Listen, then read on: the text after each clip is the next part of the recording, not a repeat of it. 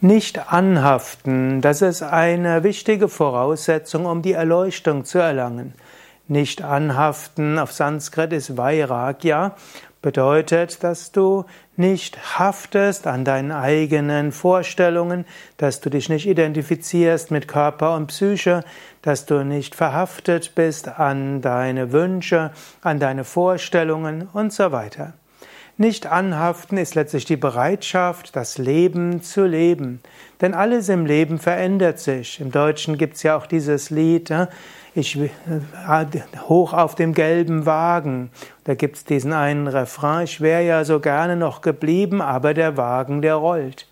Wenn du stark angehaftet bist, dann beschränkst du deine Erfahrungen, deine Möglichkeiten und du leidest, denn auch wenn du angehaftet bist, Dinge verändern sich, Dinge vergehen.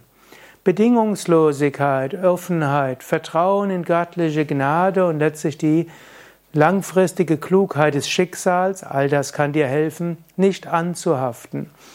Nicht anhaften gilt im Vedanta als wichtige Bedingung, um letztlich zu Atmanjana zu kommen. Das gehört zu den Sadhana Chatushtayas, also die vier Eigenschaften, die ein Schüler kultivieren muss, um überhaupt für die Spiritualität reif zu werden.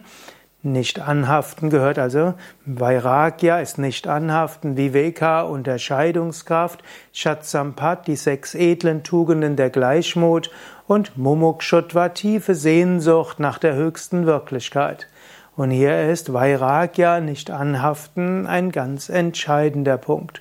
Umgekehrt gilt es aber auch, die Frucht der Gottverwirklichung ist nicht anhaften. Wer wirklich seine wahre Natur erfahren hat, der braucht nichts mehr, der ist vollkommen wunschlos und letztlich wird er auch vollkommenes Nicht-Anhaften leben können.